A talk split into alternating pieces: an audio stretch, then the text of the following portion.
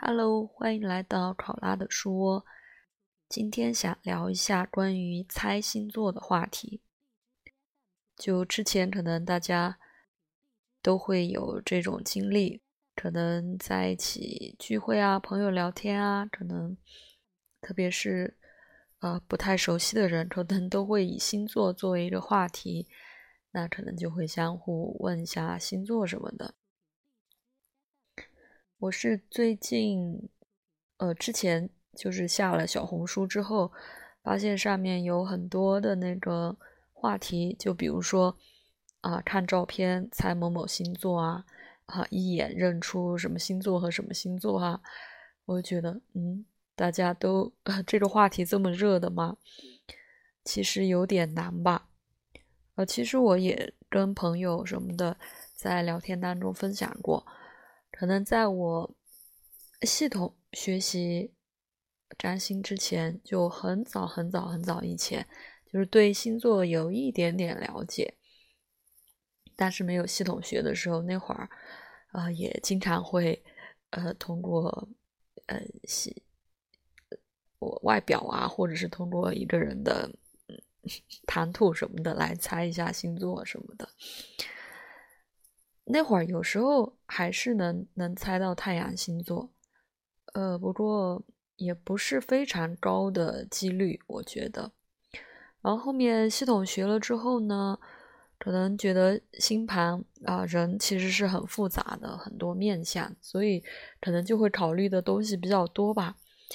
也就没有那么纯粹的 看一个人的感觉。嗯，有时候呢就会。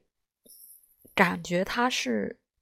呃，某个星座，可能后来问了之后会是上升是这个星座，对，有时候会猜到他们的上升星座。然后呢，还有就是，呃，因为他们说话啊、讲话什么的，呃，通过他们的语言表达，嗯，猜到水水星之后来倒推一下，大概是哪几个？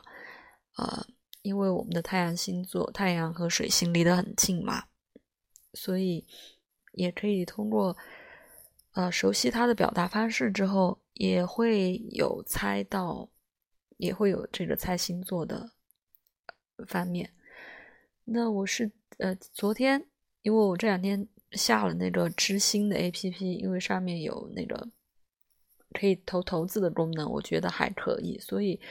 呃，这两天在知星上看了一下。它上面也有一个话题是看照片猜上升星座，我还啊留了一个言说我说啊可以参考，但也不是很严谨，嗯，就是因为我刚才说了嘛，我有时候也会猜出来是其实不是别人的太阳星座，而是上升星座，因为上升星座就是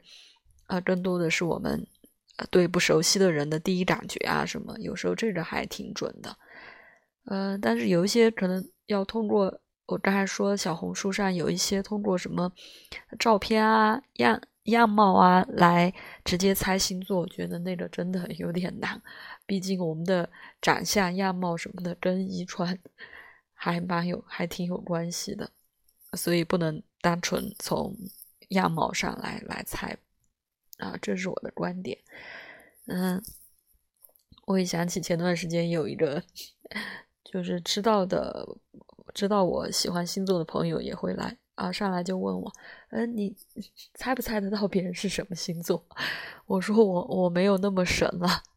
我没有那么厉害，不可能猜那么准的。就是如果大家对星座感兴趣，可以交流交流，但是 不可能猜那么准。所以关于猜星座的话题也是，嗯，之前也一直想分享吧，然后。最近这段时间，在一些 A P P 上看到啊，关于猜星座的这些话题，就一起在这里和大家分享一下。那今天就先聊这么多，